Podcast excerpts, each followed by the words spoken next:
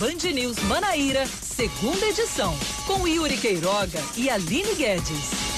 5 horas e 5 minutos. Boa tarde para você que está conosco aqui na Band News FM Manaíra, aqui no FM 103.3, no bandnewsfm.com.br e também no aplicativo Band Rádios. Hoje, segunda-feira, 30 de março de 2020. Vamos juntos em mais uma semana que começa os últimos dois dias deste mês de março e vamos com mais um Band News Manaíra, segunda edição. Eu, Yuri Queiroga, e ela, Samara Gonçalves, no lugar da Aline Guedes, que continua em quarentena. Tudo bem, Samara? Boa tarde para você. Tudo bem, Yuri Queiroga? É, boa tarde a todos os ouvintes da Rádio Band News FM. Você que está me vendo pelo Instagram, além não ficou queimada do sol, não. Eu sou Samara Gonçalves, como o Yuri mesmo falou para os nossos ouvintes que estão nos acompanhando no Dial. E você que também está nos acompanhando pelas redes sociais. Enfim, Hoje, segundou, segunda-feira, vamos com todo o gás, trazendo as informações para deixar aí o nosso ouvinte bastante informado, trazendo as, trazendo as informações com responsabilidade, que é isso que a gente faz aqui na Rádio Band News FM. Vamos até às seis da noite com mais uma atualização do principal do, do principal do nosso noticiário. Vai ser divulgado amanhã o resultado dos exames que vão indicar se a morte do publicitário Matheus Herboni Carlos, de 34 anos, foi causada pelo novo coronavírus. Ele estava internado desde a semana passada no Hospital Clementino Fraga, referência para o tratamento de pacientes com a doença em João Pessoa. Mateus deu entrada na unidade apresentando insuficiência respiratória e o estado de saúde piorou após uma insuficiência renal.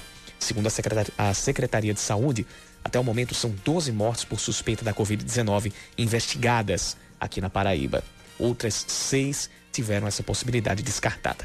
15 casos de coronavírus estão confirmados até agora em todo o estado, de acordo com o governo. O último paciente que testou positivo para a Covid-19 foi um idoso de 69 anos que mora em João Pessoa e está em isolamento domiciliar. Apenas uma mulher infectada permanece internada num leito regular de um hospital privado da capital. Outras 90 pessoas com suspeita de terem contraído o coronavírus permanecem internadas, sendo 25 em UTIs. 340 49 casos suspeitos foram descartados. O governador João Azevedo anuncia que um hospital de campanha será instalado no estacionamento do Hospital Metropolitano de Santa Rita, Hospital Metropolitano Dom José Maria Pires. A medida que já foi adotada em estados como São Paulo serve para atender a pacientes infectados pelo novo coronavírus. Segundo o governador, a unidade comportará 100 leitos e a montagem da estrutura deve começar ainda nesta semana. O governo também cogita alocar dois hospitais em Campina Grande para ampliar a, a quantidade de leitos disponíveis para futuras vítimas. O Senado começa a sessão de votação do projeto de lei que garante auxílio emergencial aos trabalhadores trabalhadores informais em razão da pandemia do coronavírus. O texto prevê o pagamento de 600 reais por três meses o projeto já foi aprovado na Câmara dos Deputados e o valor é maior que o proposto inicialmente pelo governo federal, que é de duzentos reais. O benefício precisa ser sancionado pelo presidente Jair Bolsonaro antes de começar a valer. A Secretaria Municipal de Saúde, João Pessoa, retoma hoje a campanha nacional de a campanha que faz parte da, da, da nacional, mas dentro aqui da cidade retomou, foi retomada hoje a campanha de vacinação contra o vírus influenza A após receber do Ministério da Saúde 19.700 novas doses da vacina contra a gripe. A ação está sendo realizada em 68 ginásios de escolas públicas e três pontos de drive-thru.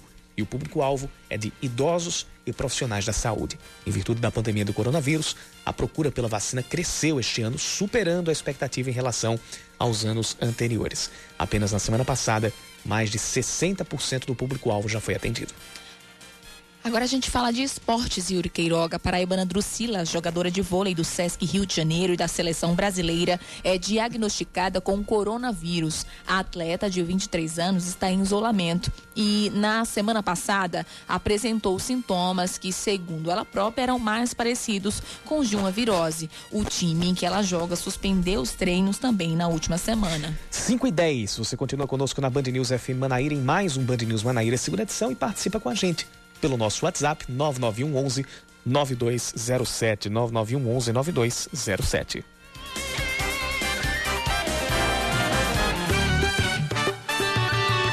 Band News. Tempo. Céu muito carregado durante todo o dia, mas agora a gente tem nuvens, mas nuvens um pouquinho menos carregadas. Pelo menos a chuva deu uma trégua, né, Sim. Queirogão? Porque ontem não deu não à tarde. é. Quem queria colocar os serviços em dia não deu. Pois é. e hoje de manhã também São Pedro deu aquela ajuda na campanha de, do isolamento social, porque o que choveu hoje. Não foi brincadeira. Não foi, foi, foi, foi muita chuva aqui pela região. Acordei debaixo de chuva. Você. Logo cedo também. Logo cedo também, tá participando no. O Band no... News Manaíra.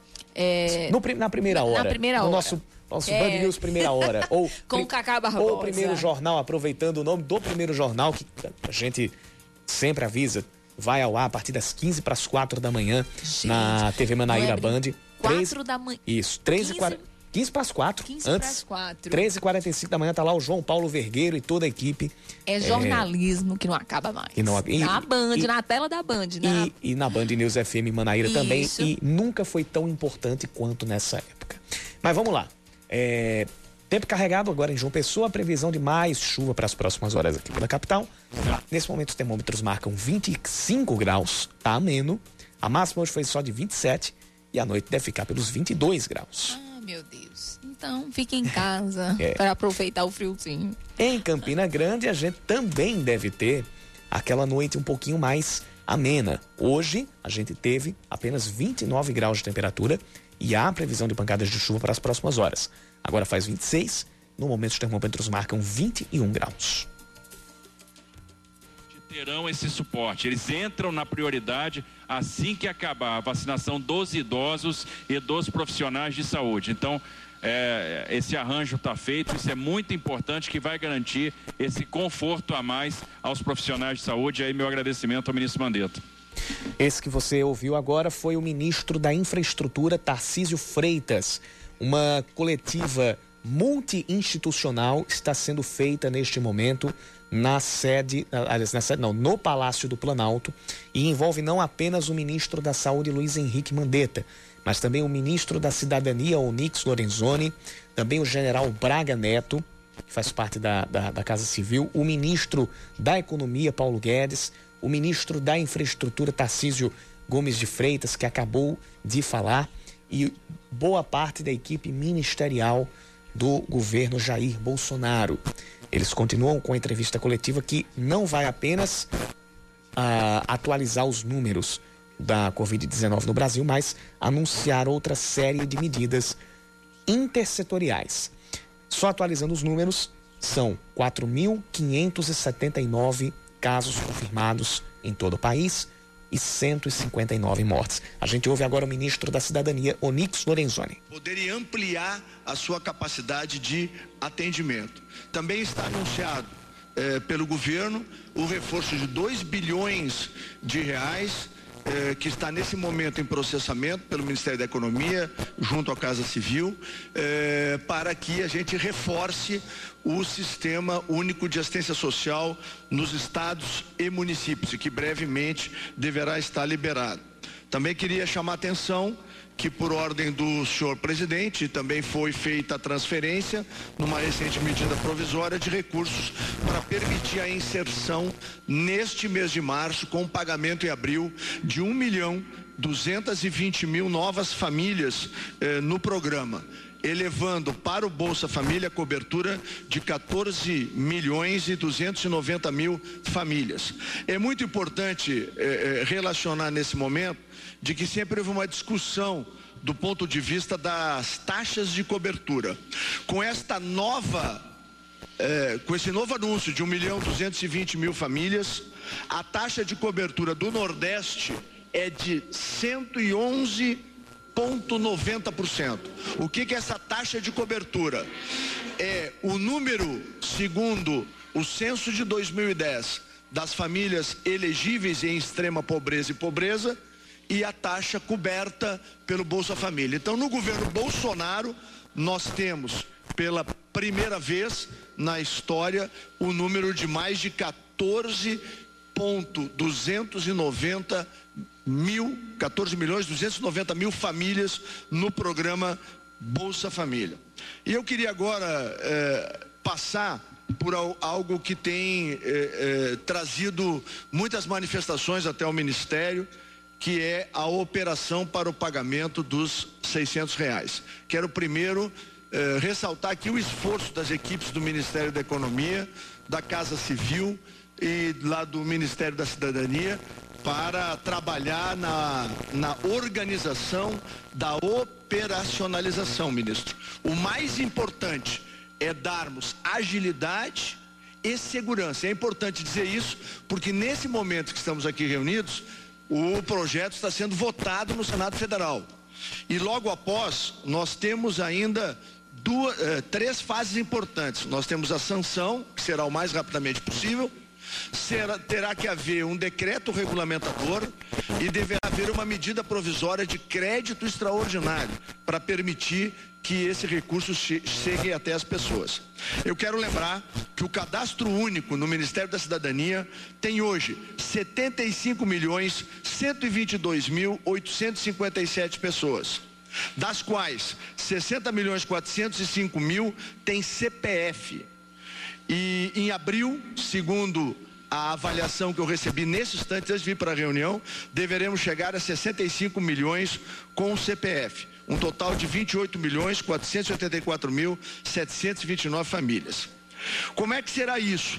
Segundo a lei, o pagamento será pelos bancos federais, Banco do Brasil, Caixa, Basa e BNB. Estamos trabalhando com as melhores redes, que é Caixa Lotéricas, Banco do Brasil, Correio. Será a maior rede possível para o dinheiro chegar com agilidade para o cidadão. Nas soluções que buscamos, o cidadão vai, que não está em programas do governo, que não está no cadastro único, ele vai poder inserir informações. E nós vamos buscar os elegíveis como? Atendendo os requisitos da lei, passando pelo cadastro único, mais as informações recebidas dadas através de um sistema que será anunciado brevemente, eh, e haverá o batimento, ou seja, haverá a confrontação com todos os registros e todos os cadastros que o governo federal tem. É importante dizer que o cadastro único atende a 25 programas do governo federal em relação à assistência social e atende a estados e municípios. Por fim, público do Bolsa Família, Pagaremos agora as 14 milhões de famílias em abril. Aqueles que estão no Bolsa e têm, pela lei, direito aos 600 reais, eles seguramente vamos pedir à Caixa Federal para que faça um esforço e emita uma folha suplementar para poder agilizar e permitir o pagamento dessas famílias. Para quem não recebe o Bolsa, então aí os cruzamentos serão feitos. Por exemplo, o público que é microempreendedor individual, que é MEI, nós estamos falando com o Ministério da Economia, que está aprontando a base de dados, vai transferir para o Ministério da Cidadania e para o, cadastro único, para que a gente possa estabelecer com clareza os critérios de elegibilidade. Por fim, contribuintes individuais são as pessoas físicas que estão fora do MEI, mas são contribuintes para o INSS. Eles também terão um espaço para garantir o recebimento desse recurso. Os informais que estão à margem de qualquer cruzamento, eles terão uma solução tecnológica. Essa solução será digital. Eu quero fazer um pedido para que as pessoas não se dirijam nesse momento nem às agências da Caixa Federal, nem às agências do Banco do Brasil e nem aos CRAS. O sistema ainda não está implantado por conta do que, de que falta a votação no Senado, que deve acontecer hoje, e a implementação que deveremos anunciar brevemente. Para concluir, é importante ressaltar, por favor, mantenha o sigilo dos dados. No último final de semana, várias iniciativas, inclusive denunciamos ao ministro Sérgio Moro e à Polícia Federal, criação de sites, números, para obter os dados das pessoas. O objetivo disso é depois fraudar o sistema. Então, por favor, as pessoas tenham um pouco de calma, não deem os seus dados para qualquer eh, pessoa que ou qualquer site que diga que por lá ele vai receber o benefício. Eh, não procurem os bancos oficiais nesse momento, porque o sistema ainda não está acionado, por conta de que a lei ainda não está sancionada, e tudo isso para manter os dois pilares, que é o de segurança no processo e agilidade. O presidente Bolsonaro determinou que no mais breve espaço de tempo nós possamos atender a todas essas categorias que estão aqui listadas e os recursos irão chegar sim com segurança na mão de cada brasileiro e cada brasileira para ajudar a vencer esse momento. Esse o ministro da Cidadania, Onix Lorenzoni, que faz parte dessa coletiva que está sendo concedida por vários ministros da equipe do presidente Jair Bolsonaro, anunciando é, parte do cronograma caso o Senado aprove, e é a tendência que aconteça, né? Deve ser aprovado pelo Senado o projeto de concessão de um auxílio por três meses de 600 reais para autônomos, para informais, para trabalhadores que não que estejam incluídos em programas é, sociais do como, governo como, federal. Como, como Bolsa Família e principalmente quem não está quem contribuintes não, do INSS também. Isso, quem, quem não está quem não tá participando de nenhum desses desses sistemas de cruzamento, como foi falado é, pelo, pelo, pelo ministro Onix Lorenzoni, medidas essas que vão, que caso o Senado aprove hoje, essa medida já foi aprovada na Câmara. Caso o Senado aprove hoje o presidente sancione, elas devem ser implementadas nos próximos dias. Então, por isso que ele fez esse alerta para que ainda não se procure nem bancos, nem agências e nem centros de referência em assistência social. Daqui a pouco a gente vai trazer mais dessa coletiva. Agora vai falar o advogado-geral da União, André Mendonça. É, daqui a pouco a gente vai trazer mais informações sobre essa coletiva, vai trazer mais trechos ao vivo, direto do Palácio do Planalto. Política, com Rejane Negreiros.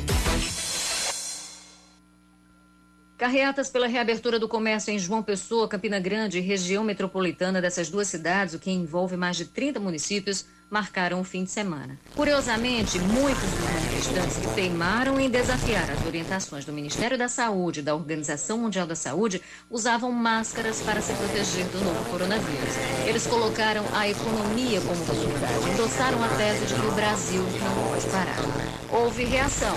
Foi o protesto do protesto. Em defesa da vida, em pontos diversos, moradores receberam as carreatas com chuva de ovos. Agora, vamos a um ponto que é crucial nesse debate. Quem foi que disse que medidas de proteção da vida da imensa massa de trabalhadores, idosos, mulheres, crianças, jovens, atletas ou não, excluem medidas de proteção à economia?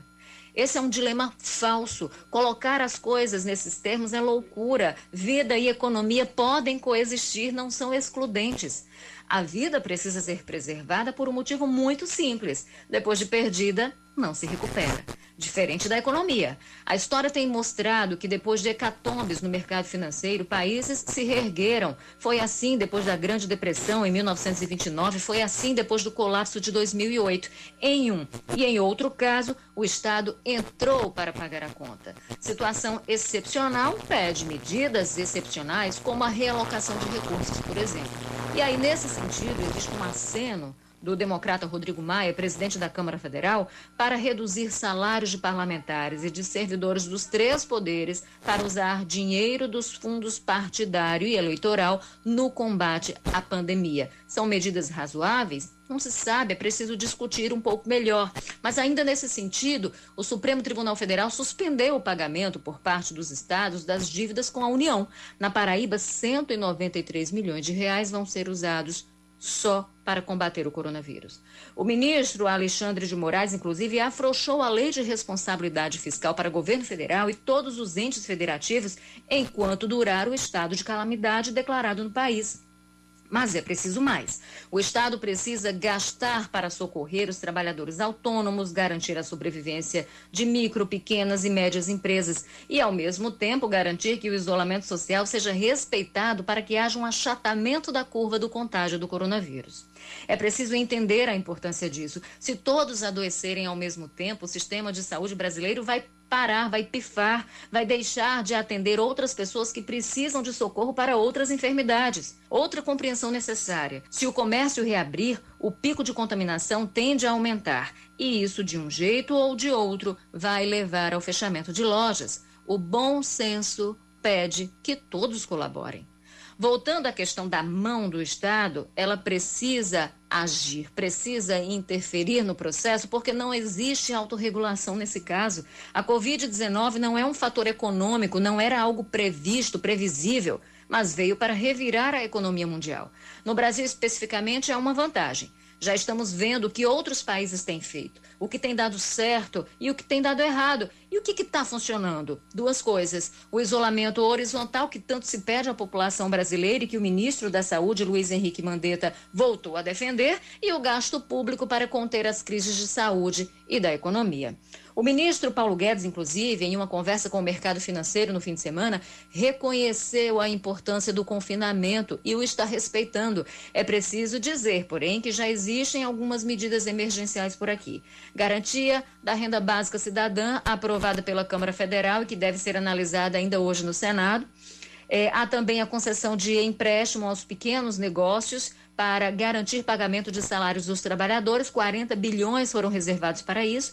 E agora Guedes pede ao Congresso a aprovação de uma lei emergencial para que governos gastem mais. O que se quer é mudar a forma de repasse do governo federal para estados e prefeituras, liberando dinheiro para que estes entes estruturem melhor suas ações de combate à pandemia do novo coronavírus e fortaleçam o sistema de saúde. Esse é o caminho, usar o caixa do Estado. Depois, só depois, pensar como fechar o buraco. Mas já há uma solução no forno, viu? E que precisa e deve ser melhorada depois que essa tsunami passar a reforma tributária. Taxar a renda não era prioridade por ser um remédio amargo demais para alguns setores, mas cobrar mais de quem ganha mais e menos de quem ganha menos é uma discussão que não vai mais poder ser negligenciada. Veja que o Brasil não pode parar mesmo, mas não pode parar de pensar soluções inteligentes e de agir no enfrentamento à crise. Você está ouvindo Band News Manaíra, segunda edição.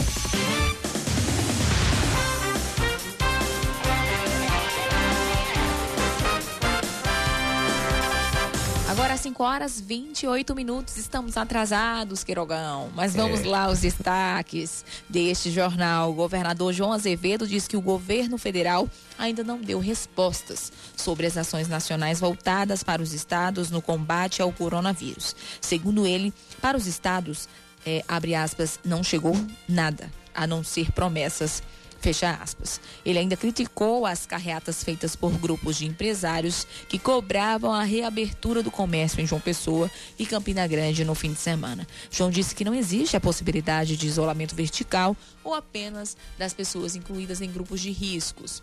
De risco, o governador confirmou, ou melhor, reafirmou, que manterá o isolamento social na Paraíba, inicialmente até 5 de abril quando haverá uma reunião para reavaliar a situação. O Ministério Público do Trabalho destina mais de 5 milhões e 300 mil reais aos cofres públicos para ajudar na implementação de ações contra a pandemia da Covid-19. Do montante, mais de 2 milhões de reais foram para a compra de pelo menos 20 ventiladores pulmonares. O dinheiro também serve para investir em equipamentos de proteção individual para quem trabalha na linha de frente do combate ao coronavírus, em UTIs e leitos regulares de hospitais e outras unidades. Mais 828 mil reais foram destinados ao Fundo Estadual de Saúde. Cerca de 1 milhão e 200 mil reais foram aplicados na Prefeitura de João Pessoa para que ela possa equipar melhor profissionais e unidades de saúde. Outra entidade beneficiada foi o Hospital Universitário Lauro Vanderlei, na UFPB, com recursos de cerca de 860 mil reais. O Ministério Público determina que a Prefeitura de Lagoa Seca, na região de Campina Grande, adote as medidas de isolamento social recomendadas para o período da pandemia. Segundo a promotora de justiça Elaine Alencar, o prefeito Fábio Ramalho decretou a reabertura do comércio mesmo após a cidade vizinha, Campina Grande, ter registrado os primeiros casos de coronavírus. Por determinação do Estado, as cidades e regiões com casos confirmados da doença precisam fechar o comércio por 15 dias, mantendo abertos apenas serviços essenciais de prevenção e abastecimento. O prefeito já encaminhou ao MP um decreto revogando trechos do anterior que prevê novas medidas temporárias e emergenciais. As cidades de Santa Santa Luzia, São José do Sabugi, São Amédio, Junto do Seridó e Várzea, no Sertão, não terão mais as festas juninas em 2020. A decisão conjunta foi acertada pelas prefeituras, levando em consideração os efeitos do coronavírus que impedem a aglomeração de pessoas e têm provocado dificuldades econômicas. Os cinco prefeitos também elaboraram uma carta ao governador Azevedo pedindo mais insumos para ajudar na prevenção e no combate à doença nas cidades. O São João de Santa Luzia, um dos, um dos cancelados, é considerado um dos mais tradicionais do estado. A decisão segue ao cancelamento do São João, ou segue o cancelamento do São João de Patos e o adiamento do maior São João do mundo, Campina Grande. E o destaque do esporte, mais uma vez, é contigo, Samara. Isso mesmo, Queirogão. O Comitê Olímpico Internacional definiu hoje a nova data dos Jogos de Tóquio no ano que vem, de 23 de julho até 8 de agosto. Já a disputa da competição paralímpica vai acontecer entre 24 de agosto e 5 de setembro de 2021. A nova data foi definida após uma reunião entre o presidente do Comitê Olímpico Internacional, Thomas Bach, e autoridades japonesas. A Olimpíada de Tóquio seria realizada este ano, mas foi adiada por causa da pandemia do coronavírus. A Band News FM vai estar em Tóquio no ano que vem. Não apenas a Band News FM, mas todas as emissoras do Grupo Bandeirantes estarão em Tóquio na cobertura dos Jogos Olímpicos em 2021.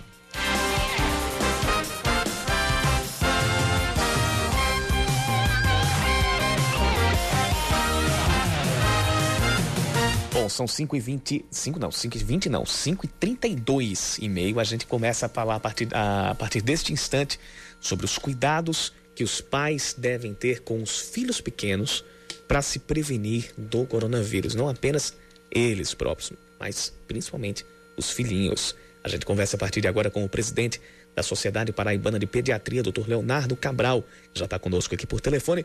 Doutor Leonardo, seja bem-vindo ao Band News Manaíra, segunda edição. Boa tarde para você. Boa tarde, Yuri. Boa tarde, Câmara e os ouvintes da rádio. É um prazer estar aqui com vocês e fico à disposição para quaisquer esclarecimentos.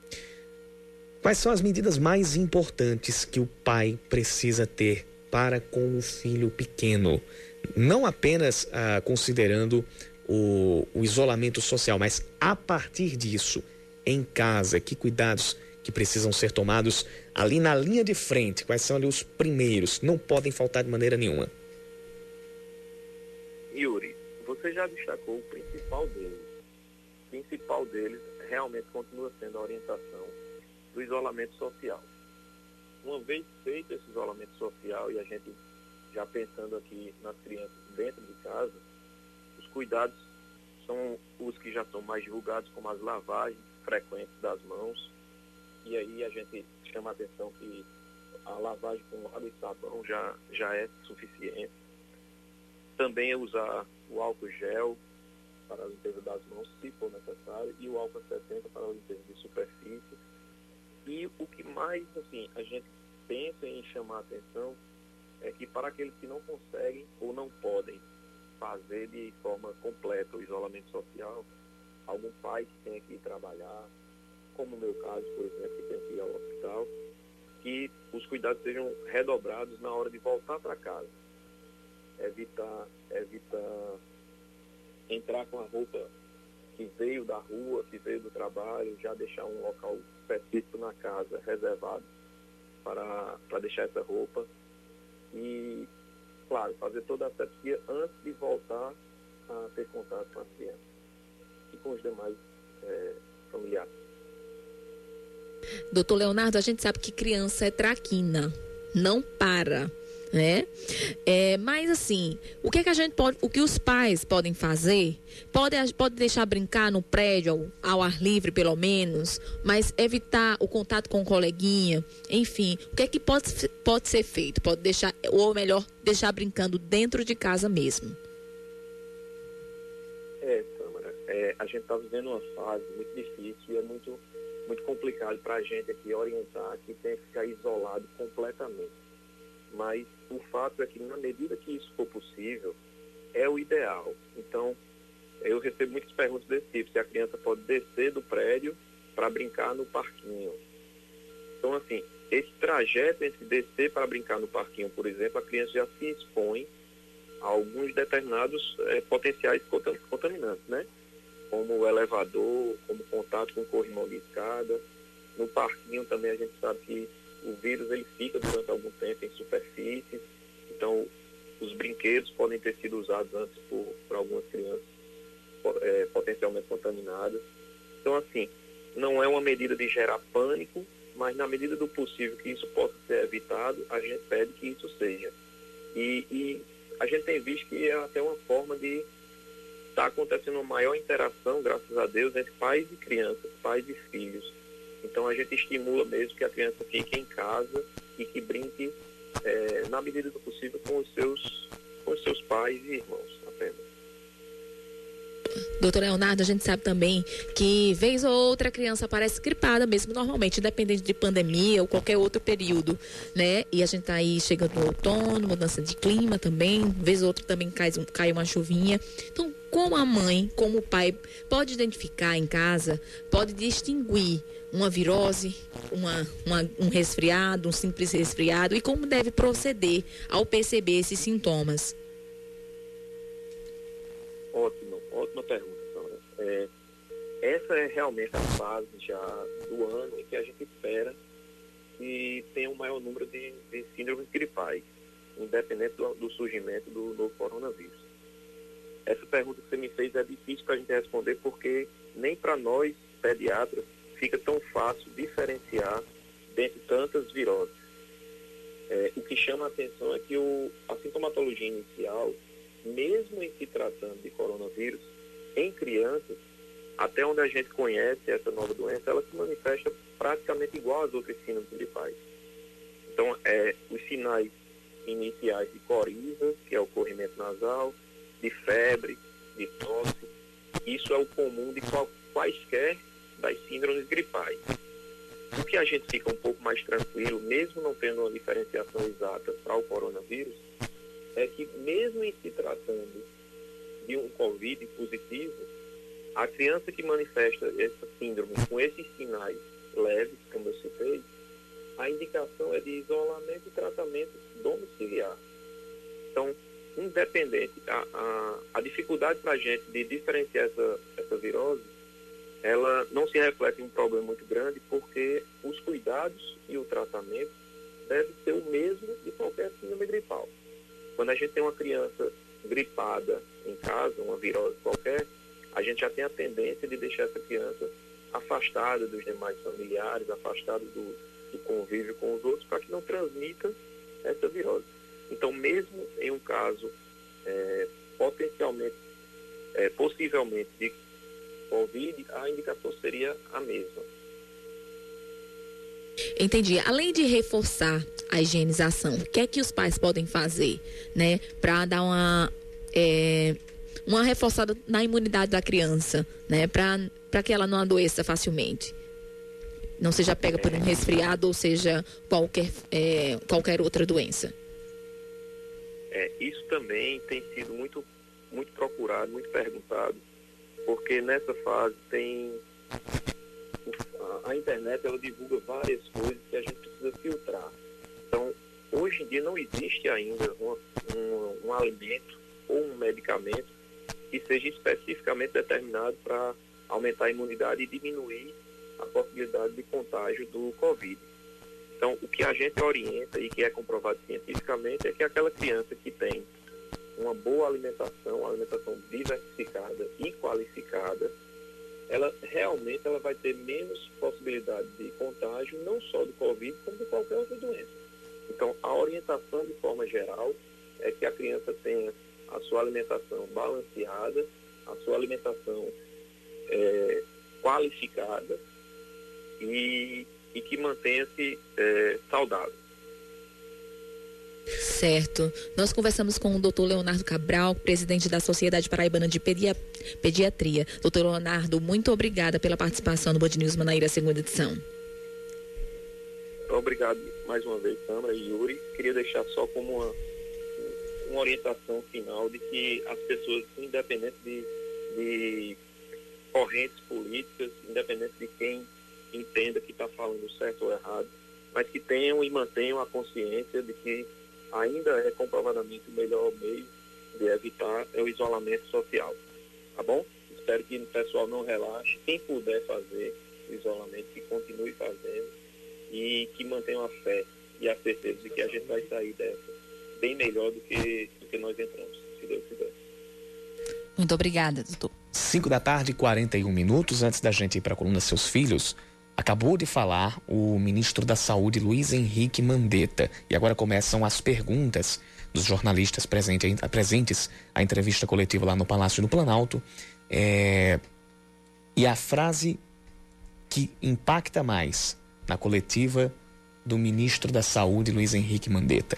Sigam as recomendações dos governos estaduais a respeito de medidas de isolamento e prevenção ao coronavírus. Até porque cada cidade, cada estado tem sua particularidade. É como é. ele disse, eu não posso dizer que vai precisar de, de todo mundo parar. Não, não vai todo o Brasil parar, mas uma cidade ou outra pode precisar. São Paulo, por exemplo, você tem muito mais necessidade de, de do isolamento, de medidas emergenciais para segurar. Claro, você tem, você tem uma população maior, então é muito provável que tenha mais casos. Mais casos, até porque ela registra o maior número atualmente Exato. De, de pacientes com coronavírus. Inclusive, o ministro da Saúde fala nesse momento. Tivéssemos hoje todos os casos que estão circulando Brasil afora e que existem, nós teríamos um denominador maior e uma letalidade menor. Quanto menos testes você faz, maior fica a letalidade. Quanto mais testes você faz e confirma, você diminui a letalidade. Então, a sua pergunta é muito pertinente por conta de que nós não estamos chegando hoje 500 mil testes aqui que o Tarcísio acabou de informar, Vale do Rio Doce conseguiu. Temos a parceria também com o sistema bancário, Bradesco, Itaú, Santander, que estão mandando mais 5 milhões de testes, quer dizer, vamos ter 10 milhões. Né? E vamos fazer ainda mais a PCR-RT, nós vamos aumentar muito o número de casos confirmados. Então esperem para essa semana o aumento do número de casos. Se eu aumentar o número de casos, vai cair a taxa de letalidade. Os casos no mundo, segundo o Gabardo me falou aqui, 4,8 a taxa de letalidade. É, é, volto a repetir, esta patologia, ela é nova. Ela está escrevendo a sua história. Nós estamos interpretando no dia a dia e ela vai se mostrar de maneiras assimétricas até que nós tenhamos no mundo uma uniformidade. Eu acredito que nós ainda vamos levar um bom tempo para escrevermos a história natural dessa doença, a fisiopatologia dessa doença, a letalidade e agora, algumas coisas a gente sabe, a morbidade. Quanto tempo essas pessoas ficam internadas? Para quem vai atender, isso é ouro. Nós sabemos uma letalidade para nós é relativa, porque tem essa questão da testagem. E nós temos em São Paulo um ponto fora da curva que a gente vem monitorando, eu tenho pedido, que é um hospital só de idosos, de um plano de saúde que só vende plano para idosos e que iniciou um processo de contaminação de pessoas nesse local. Então ele é um case, ele é um caso que a gente está monitorando para saber é, ele não se repete quase esses idosos estivessem em qualquer outro lugar.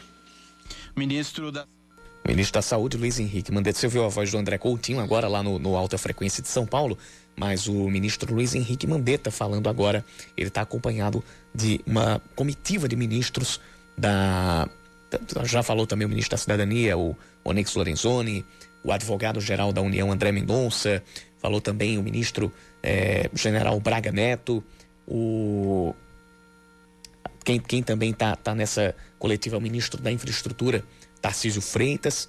Essa coletiva vai continuar, a gente vai trazer mais detalhes durante a nossa segunda edição daqui a pouquinho.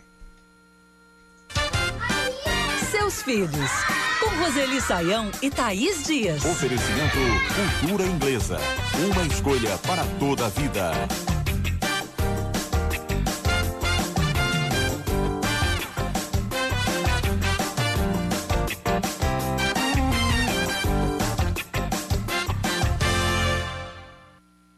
Mais uma semana de colunas especiais sobre o coronavírus aqui nos seus filhos.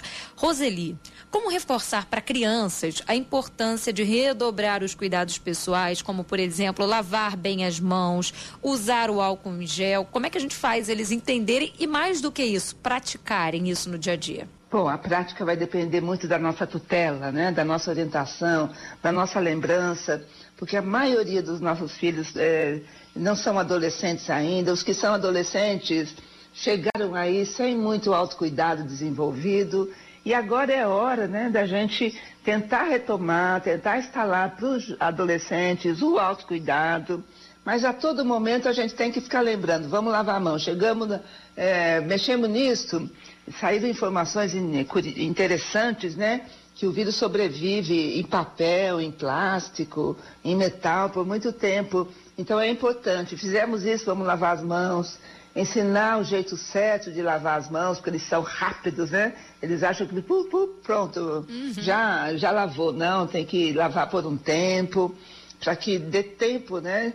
Da sujeira e de vírus, se há, entrar em suspensão com sabão e depois ir embora com a água. É preciso a nossa tutela direta, senão eles não vão adquirir esse hábito.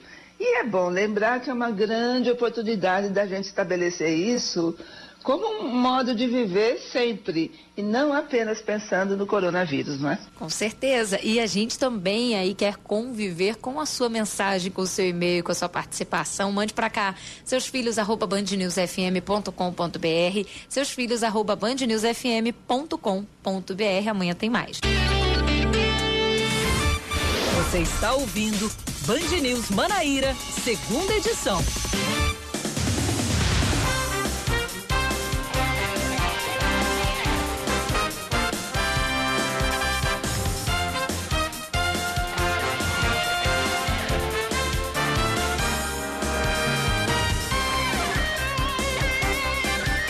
5 horas 49 minutos. Sobe para 159 o número de mortos por coronavírus no Brasil.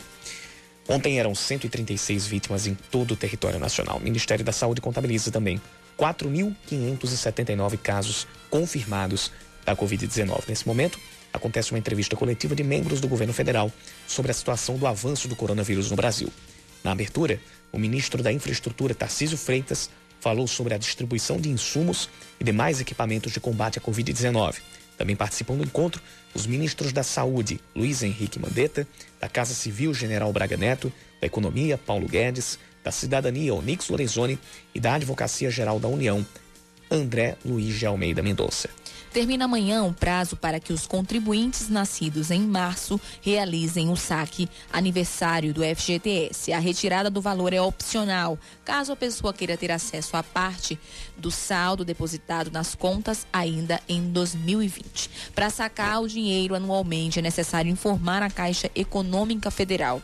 Se a retirada não for feita dentro do prazo, o valor da parcela volta para o fundo.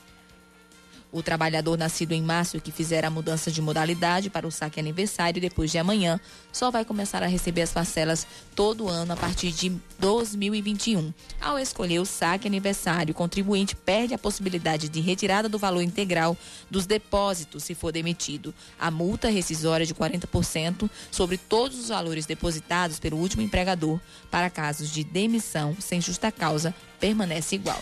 As cooperativas agropecuárias da Paraíba divulgam uma nota reclamando da falta de diálogo com a Secretaria de Agricultura do Estado. No documento, elas pedem a criação de um comitê de crise para o setor. De acordo com as cooperativas, criadores paraibanos de camarão estão soltando a produção e abrindo as comportas porque não conseguem enxergar é, boas vendas ou perspectivas de venda. Quem trabalha produzindo polpa de frutas ou está com câmeras câmaras, na verdade, está com câmaras frias lotadas. Em alguns setores, como os de laticínio, os produtores rurais de algumas cooperativas enfrentam queda de até 40% na produção. E, por causa do fechamento de feiras livres, há dificuldade para o escoamento de mercadorias. Mais de 10 mil idosos já circularam nos ônibus coletivos de Campina Grande, de acordo com a Superintendência de Transporte Público da cidade.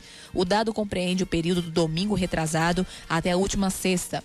Em média, 2.080 idosos pegaram transporte coletivo na cidade, sendo que apenas uma pessoa chegou a subir no ônibus 36 vezes nos cinco dias. A recomendação da STTP é de que as pessoas com mais idade e outros grupos de risco não utilizem os ônibus e permaneçam em casa, saindo apenas sob extrema necessidade. Campina Grande ainda está né, havendo aí essa circulação de pessoas, porém aqui em João Pessoa apenas para serviços essenciais no caso da saúde, profissionais a, da saúde. Inclusive é o, o assunto de uma, uma ligação de um ouvinte nosso. A gente, a gente tá, tem o nosso WhatsApp 9911 9207, mas a gente também recebeu algumas ligações aqui na nossa redação. Dois ouvintes ligaram pra gente. Um é, reclamando que não ter, ele não é de um serviço relacionado à saúde, mas trabalha num serviço considerado essencial. Que é o de porteiro, né? Que é o de porteiro. E mesmo assim, não teve direito a pegar é, o ônibus. O ônibus. Aqui em João Pessoa, a gente vai se certificar direitinho com a CEMOB, mas a, a primeira informação é de que a, os ônibus, as nove linhas que estão circulando ainda do ônibus aqui em João Pessoa, elas atendem apenas ao, a profissionais da saúde. Em Campina Grande, não. Em Campina Grande, a circulação dos ônibus é para profissionais da saúde e também serviços de outros serviços essenciais. Mas aqui não. Aqui há restrição para os profissionais da saúde. Pelo menos era a, a informação que nós tínhamos. A gente vai checar direitinho com a CEMOL, porque se não for isso, já é uma situação que a gente pode, a gente comunica para a CEMOB, porque às vezes não é isso e a CEMOB pode se deparar com uma, uma com algo diferente daquilo que ela, que ela ou daquilo que está vigorando. Mas sendo somente para profissionais da saúde, infelizmente, infelizmente não fica, fica, quem, quem é de outros serviços essenciais termina ficando é, é, desprivilegiado e é uma coisa também que, que merece ser vista por parte do, do poder público também, e da CEMOB. E um ouvinte que também preferiu aí, nessa vez o ouvinte não preferiu, é, preferiu não se identificar, na verdade, diz, ele informou que na orla de João Pessoa está havendo aí um grande fluxo de pessoas. Chamado encontrinho, não é? Isso, lá em, no Cabo Branco. E que não estaria, é, é, não estaria mais acontecendo a ronda por lá, né? É, a gente vai confirmar se, se não se não está mais acontecendo a ronda, mas a gente já tem essa informação do nosso ouvinte. E é aquilo, o ouvinte, ele é a testemunha mais próxima do que está acontecendo, mais até do que nós. Isso. No, mais até do que nós, jornalistas. O ouvinte, o cara que está ali, está em casa, ou está na calçada ali, é, é, é, acompanhando as coisas, ele está vendo tudo ali com, com, com, com os próprios olhos. Ele é a testemunha mais próxima dos acontecimentos. Então ele nos passa uma informação que é muito importante que a gente vai aprofundar, vai desdobrar no, durante, a nossa, durante a nossa programação. Vai tentar o posicionamento por parte da Polícia Militar, do Corpo de Bombeiros e a respeito desse encontro, desses encontros, desse fluxo de pessoas ali na, na, na orla que o, ouvinte nos denunciou, a gente reforça aquela recomendação, reforça aquele recado. Não é para fazer aglomeração nas ruas. A recomendação ainda é de todo mundo ficar em casa. Por mais que haja é, direcionamento tal de um lado, direcionamento tal de outro, mas nesse momento é preciso seguir as organizações de saúde. E o que as organizações de saúde recomendam é manter o isolamento social. Aquelas pessoas que podem ficar em casa, que permaneçam. Quem não pode ficar em casa, quem precisa sair, quem não pode trabalhar de, em home office, que tenha assegurado o seu pacote para prevenção no trabalho, por si próprio também pelas empresas mantenedoras ou pelos comércios, enfim, para supermercados, enfim. Mas quem pode ficar em casa, fique.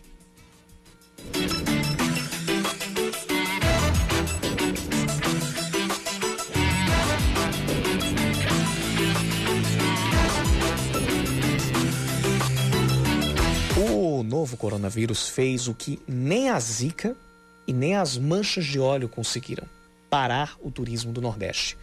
Pé no freio absoluto, segundo a presidente da PBTUR, Ruth Avelino. Em entrevista ao Band News Manaíra, primeira edição, Ruth conta como o setor vem amargando esse enorme prejuízo. Bares e restaurantes estão fechados, atendendo a sua maioria através de delivery, né? Os, os hotéis, alguns estão abertos ainda, porque tem que atender pessoas que chegam, né? E você não tem como deixar essas pessoas lá de fora. Então, alguns hotéis ainda estão abertos, mas com ocupação baixíssima. Os passeios turísticos, todos cancelados por enquanto, esperando realmente as coisas se organizarem para que as coisas voltem ao normal. E todos encarando seus prejuízos, né? Suas perdas, mas com a, a sensação de que não tem o que fazer.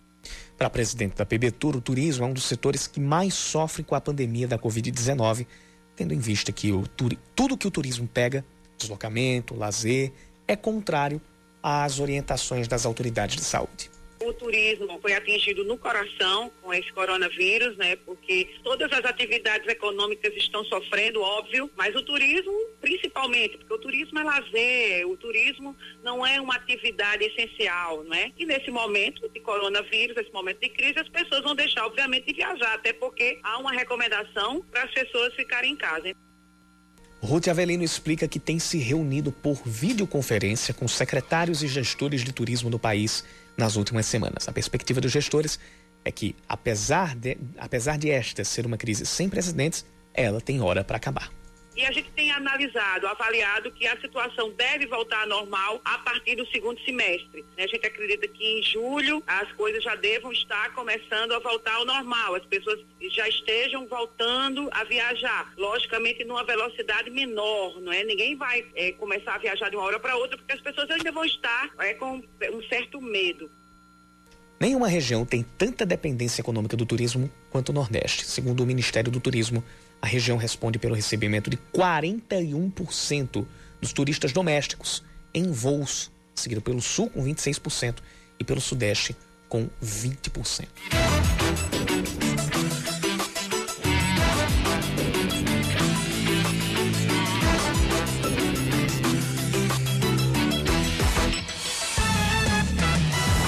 São 5h59, uma última informação. Daqui a pouco a gente vai trazer mais detalhes da coletiva do, da equipe ministerial do presidente Jair Bolsonaro. Mas uma última notícia aqui no segunda edição é que acaba de aterrissar no Aeroporto Internacional de São Paulo, aeroporto de, de Guarulhos, o avião com o primeiro lote de kits de exame rápido, os testes rápidos para o coronavírus. São 500 mil itens de um total de 5 milhões de unidades doadas pela mineradora Vale. O ministro da Infraestrutura, Tarcísio Freitas, anunciou agora há pouco que vai fazer uma ação coordenada com o Ministério da Saúde para garantir a distribuição do lote. Aqui na Paraíba, o governador João Azevedo tem anunciado a aquisição também de 500 mil lotes, 500 mil testes rápidos, sendo 185 mil doados ou cedidos, na verdade, pelo governo federal e os outros 315 mil encomendados diretamente pelo governo. Com essa informação, a gente está encerrando o Band News Manaíra segunda edição, mas sempre atento às atualizações a respeito do coronavírus aqui na Paraíba e em todo o país. Samara Gonçalves, até amanhã. Até amanhã, Queirogão, até amanhã. A to... é, amanhã a gente se vê. Hein? Amanhã a gente se vê a partir das 5 da tarde. Mas eu continuo por aqui. Eu fico com vocês até às 8 e meia da noite. Vem aí, Reinaldo Azevedo com o É da Coisa. Você ouviu Band News Manaíra, segunda edição.